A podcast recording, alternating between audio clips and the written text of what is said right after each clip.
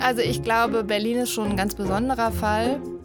In gewisser Weise sind die Opfer ihres eigenen Erfolgs geworden. Wenn man das auf die Stunde runterrechnet, dann verdienen die Leute an der Bar mehr als die, diejenigen, denen der Club gehört. Also es ist schon, man kann das nur machen, wenn man halt eine große Leidenschaft für das, was man da tut, hat. Ich war dann doch schockiert, äh, wie sich Berlin doch verändert hat und wie sich die Preise verändert haben und wie schwierig es selbst für Leute, die eigentlich ganz gut verdienen, ist, irgendwie noch eine Wohnung zu finden und wie da soll das dann funktionieren für jemanden, der eben den Mindestlohn verdient.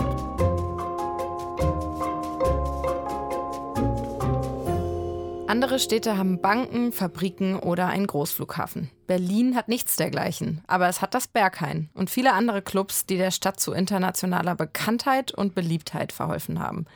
Berlin gilt als modernes Babylon, ein Ort, an dem man seine wildesten Träume ausleben kann.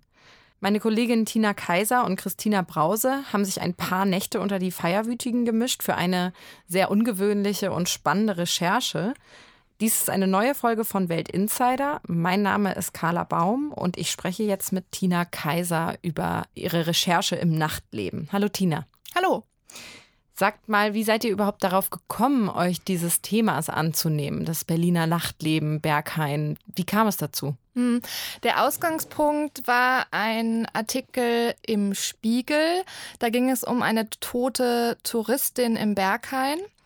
Und ähm, dieser Artikel hat eine große Debatte ausgelöst, die dann auch bei Welt.de stattfand. Also ähm, äh, was geht da eigentlich vor in diesem Berghain und ähm, schützen die Politiker in Berlin das Berghain zu sehr aus irgendwelchen Gründen, stecken da alle, an, also es waren Verschwörungstheorien, aber ähm, jedenfalls haben wir dabei gemerkt, die Leute scheinen sich unheimlich dafür zu interessieren und haben dann überlegt, was könnte man denn mal über die Clubs schreiben, was noch nicht jeder schon gemacht hat und haben uns dann versucht, der Clubbranche auf wirtschaftliche Art zu nähern.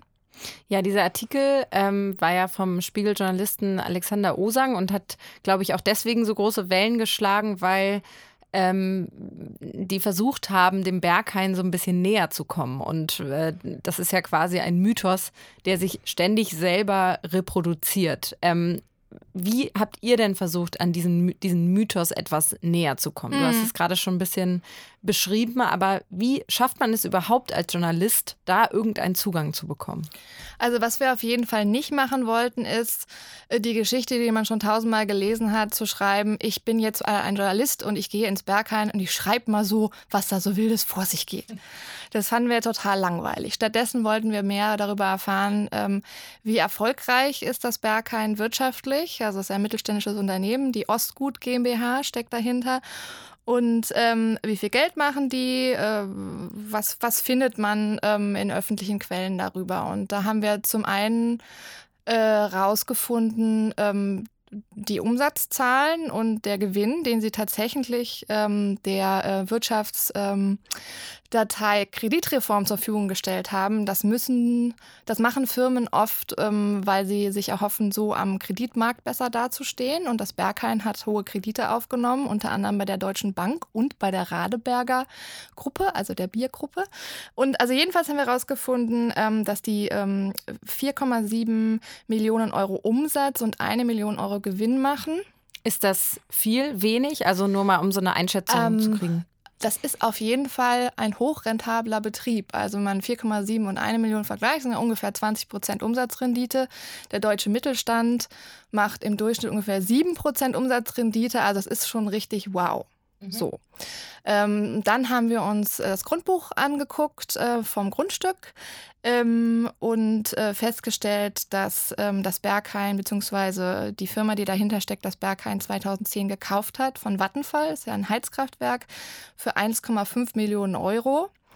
Wenn man sich den Immobilienmarkt in Berlin jetzt so anguckt, ist es ein Treppenwitz, wie günstig das war. Und sicherlich auch einer der Gründe, warum das Berghain wirtschaftlich so erfolgreich ist, weil die eben nicht eine ständig steigende Miete abdrucken müssen und ähm, wirtschaftliche, dauerhaft langfristige Sicherheit haben. Das war jetzt so der Ausgangspunkt mhm. eurer Recherche. Habt ihr denn auch versucht, ähm, mit jemandem vom Berghain zu sprechen? Also der Spiegel ist grandios daran gescheitert. Ähm, Wie sah es bei euch also, aus? Also wir haben es ehrlich gesagt nicht versucht, weil es ja bekannt ist, dass das Berghain grundsätzlich auf Journalistenanfragen nicht antwortet. Die haben überhaupt nur einmal eine Pressemitteilung rausgegeben, als sie zum Club des äh, besten Club der Welt ähm, gekürt wurden. Haben sie mal eine Presseerklärung rausgegeben, wir machen weiter wie bisher. So. Ähm, und ähm, wir haben mit der Club Commission geredet, die ja so der Verband für ähm, die Berliner Clubs ist. Und die haben auch gesagt, das bräuchte ihr echt nicht versuchen. Wir können ähm, alle möglichen Türen euch öffnen bei anderen Clubs, aber Berghain, no chance. Das ist doch irgendwie krass, oder? Dass es so einen äh, Club gibt, der sich so äh, komplett der Öffentlichkeit verweigert. Also es gehört ja auch total zum Erfolgskonzept, dass das ein Ort ist, äh, von dem eben nicht viel nach außen getragen wird. Es gibt auch keine Fotos aus dem Berghain. Ähm, aber es ist doch irgendwie schon äh, finde ich als Journalist äh, oder als Journalistin finde ich es befremdlich, dass es eine Kulturinstitution gibt, die das Berghain ja ist, die sich dermaßen abriegelt nach außen sozusagen. Mhm. Aber das ist, glaube ich, auch Teil des Erfolgs von Berghain, weil also es ist ja schon sehr schwer, überhaupt als normaler Besucher da reinzukommen. Also man steht, egal wann man dahin geht, mehrere Stunden lang Schlange und dann sind die Chancen, dass man reinkommt, vielleicht bei 50 Prozent. Finde ich jetzt dafür, dass man sich da mitten in der Nacht anstellen muss, schon nicht so eine gute Voraussetzung. Aber jeder, der dann das schafft, reinzukommen, hat dann gleich automatisch das Gefühl, ich bin Teil von was ganz Besonderem, wo nur wenige Menschen mitmachen dürfen und die ganze Leute aus der ganzen Welt kommen, um das ähm, sehen zu wollen. Und deswegen ist das eigentlich aus Marketing-Aspekten äh, von Berghain genial, dass sie das genauso machen. Eure Recherche war ja jetzt nicht nur übers Berghain, also das war ein ähm, Teil davon, diese, äh, die wirtschaftliche Seite auch dieses Clubs mal zu beleuchten.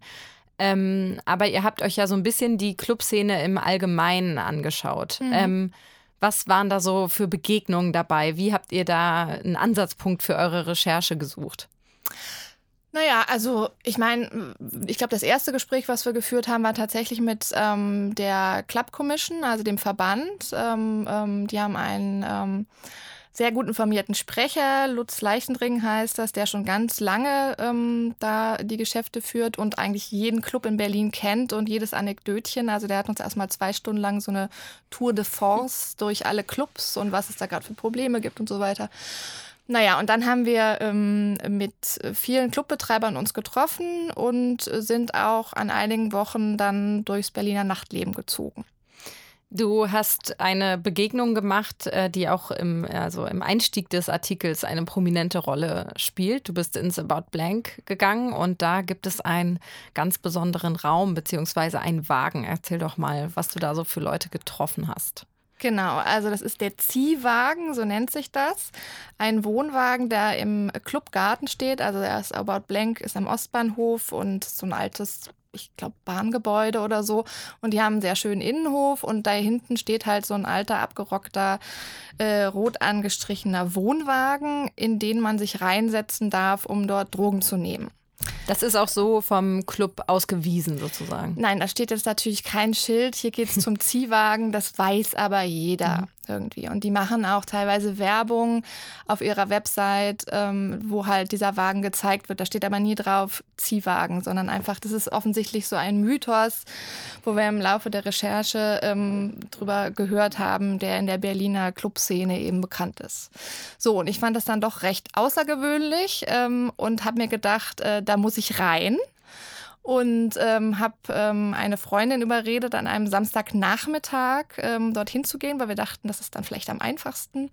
Ähm, sie hatte Kindergeburtstag zu Hause, der hat sich verzögert. Also letztlich waren wir erst um halb acht da und ich hatte mir alles Mögliche überlegt. Also was macht man, wenn man diesen Ziehwagen geht? Wie kommt man da ins Gespräch? Aber wir scheiterten schon am Türsteher, der uns zu uncool fand und uns nicht reingelassen hat. So, ähm, dann haben wir es äh, sechs Stunden später, also so gegen ein Uhr, nochmal versucht. Da hatte meine meine Freundin aber gesagt, du, ich bin jetzt doch sehr müde von dem Kindergeburtstag, geh mal alleine. Ähm, dann habe ich schon so gedacht, oh Gott, das ist alles irgendwie total unangenehm. Was mache ich denn jetzt? Wie gehe ich da jetzt stocknüchtern rein und komme ins Gespräch? Ähm, aber im Endeffekt war es dann doch ganz einfach. Also ich kam da irgendwie an, dieser, dieser Wagen war voll und draußen war was dran gesprüht und ich habe dann halt so gefragt, so, ey, was steht denn da draußen dran? Also eigentlich voll blöder Anfang, aber irgendwie hatte einer rausgeguckt, äh, krass, habe ich schon noch nie gesehen. Und dann haben mehrere Leute überlegt, was steht denn da? Also da stand, glaube ich, my, ähm, äh, ähm, my home is a hotel. Und dann wurde darüber diskutiert und philosophiert, was das dann zu bedeuten hat. Egal, dann war ich jedenfalls äh, Teil der, der Crowd, so, ne?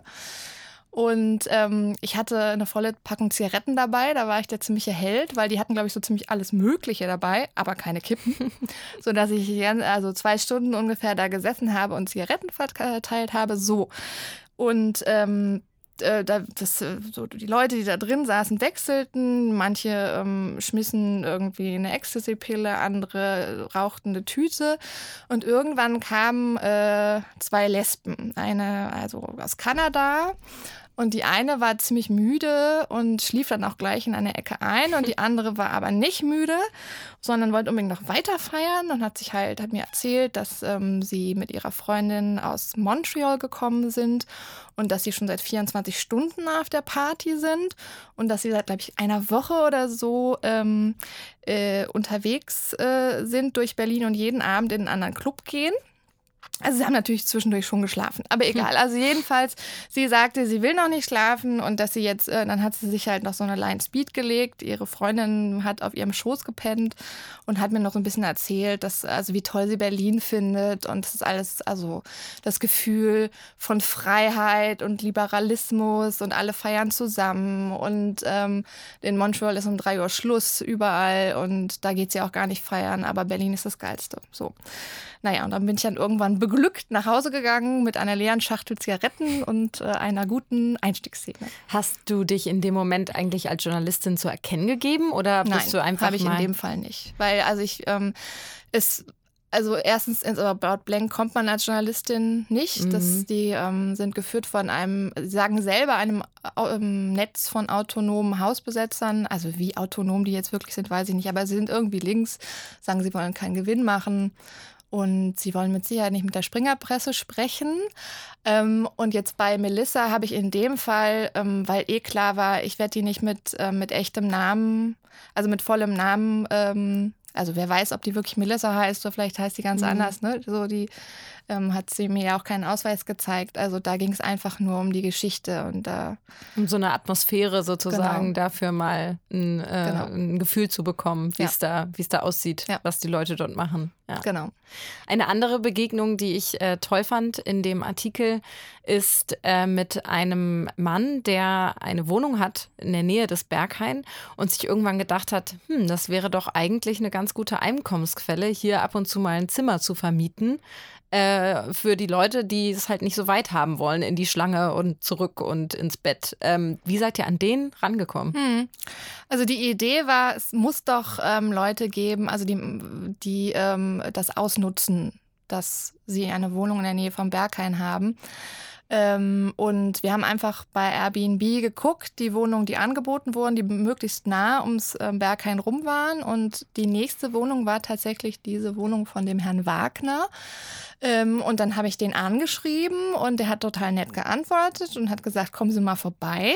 Und hat halt erzählt, dass er für eine Bundesbehörde arbeitet. Also ich durfte nicht, darf nicht schreiben, welche Bundesbehörde. Aber hm. jedenfalls, ähm, also er ist ein Beamter, ähm, hat diese Wohnung vor zwei Jahren gekauft, hat sie ganz bewusst gekauft, weil sie in der Nähe vom Berghain ist. Und weil er halt zwei Zimmer vermietet an äh, Leute, die ins Berghain wollen. Und äh, so finanziert er sich eine Vier-Tage-Woche. Also er hat ein Kind mit einer Frau, mit der er nicht mehr zusammen ist und jeden Montag verbringt er mit seinem Sohn. Und ähm, ja, hat halt erzählt, dass er ganz glücklich darüber ist, ähm, dass das Bergheim ihn sozusagen ähm, seine Vaterschaft mitfinanziert.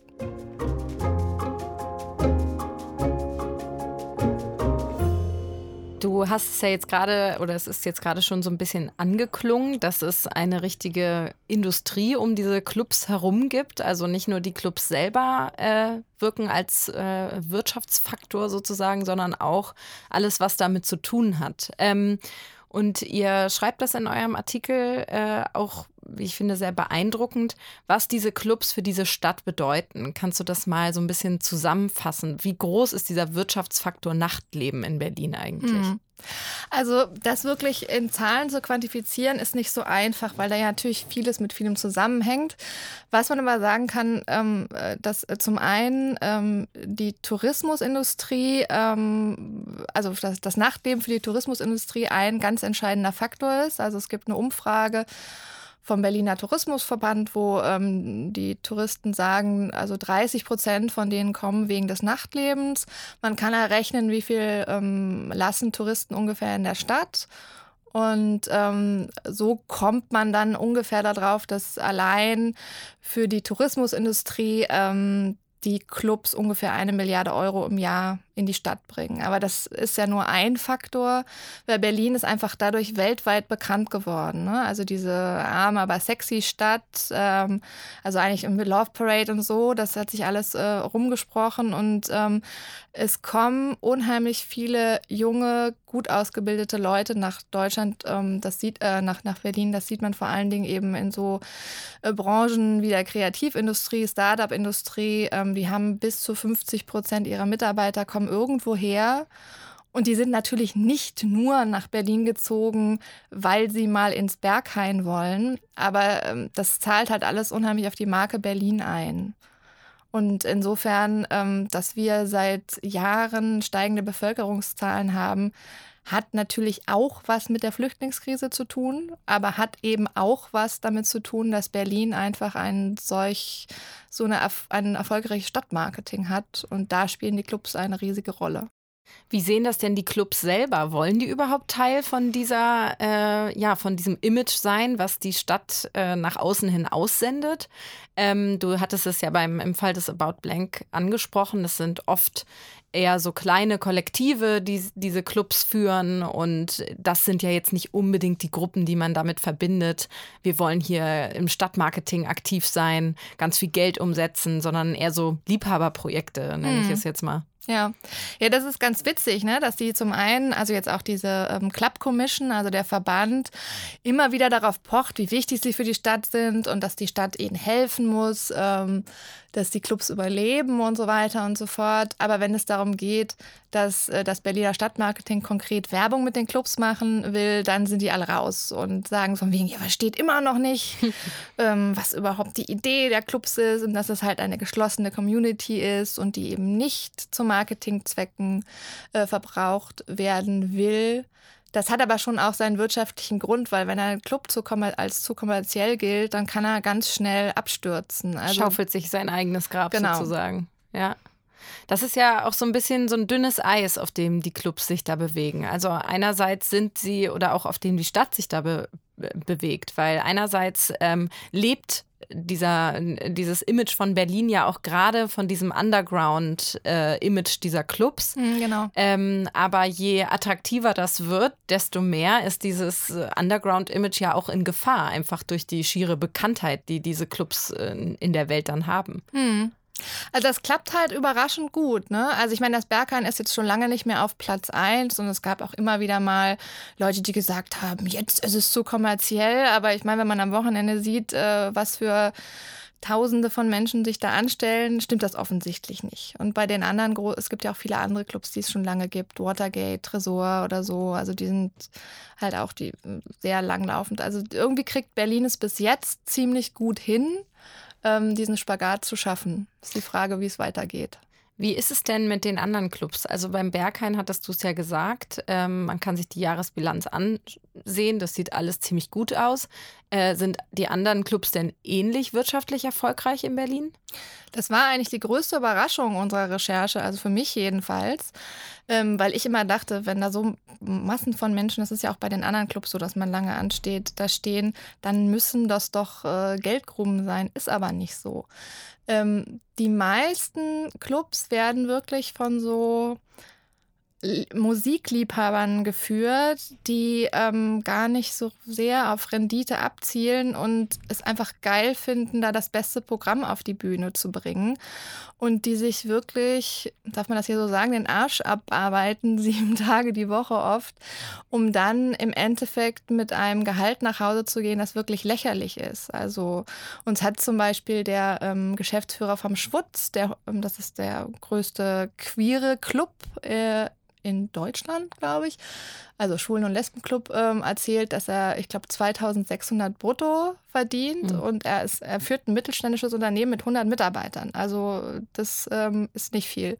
Es haben uns aber auch andere sogar erzählt, dass sie mit weniger als 1500 nach Hause gehen. Und ähm, wenn man das auf die Stunde runterrechnet, dann verdienen die Leute an der Bar mehr als die, diejenigen, denen der Club gehört. Also es ist schon, man kann das nur machen, wenn man halt eine große Leidenschaft für das, was man da tut, hat. Es scheinen ja dann auch Leute dahinter zu stecken, die gar nicht so sehr am wirtschaftlichen Erfolg interessiert sind, sondern ähm, das Geld lieber reinvestieren in also was zum Beispiel ja sehr teuer ist, sind tolle DJs mhm. oder ähm, größer angelegte Line-ups für irgendwelche Abende. Also das ist dann wahrscheinlich das, wo das Geld wieder drin verschwindet, würde ich mal denken. Ja, also zum einen das mit dem, ähm, dass es eben nicht renditeorientiert ist, glaube ich auch Teil des Erfolgs von Berlin, dass die Leute merken das. Also das ist irgendwie nicht so eine Kommerzscheiße, so, mhm. ne? wo irgendein Konzert hintersteht, sondern das sind Leute, die lieben Musik. Ähm, und das andere stimmt auch. Also die DJs, ähm, also die meisten haben ja so Sets von 90 Minuten. Und ähm, richtig gute, bekannte internationale DJs nehmen in Berlin irgendwie so 3.000 bis 10.000 Euro für so ein Set. Wahnsinn. Was aber noch wenig ist wohl, weil die, wenn die nach Ibiza oder so gehen, nehmen die ein Vielfaches. Also das ist schon der Berlin-Rabatt, weil sie wissen, Berlin hat nicht so viel Geld und sie finden es irgendwie cool, in Berlin aufzulegen. Aber wenn man sich überlegt, dass so eine Party ja gerne in Berlin auch mal länger als 24 Stunden dauert und mehrere Floors hat, dann braucht man ja noch jede Menge andere DJs, die diese ganzen anderen Stunden füllen. Ähm, bist du halt an so einem Abend mit Produktionskosten im fünfstelligen Bereich locker halt dabei. Ne? Ja, Wahnsinn.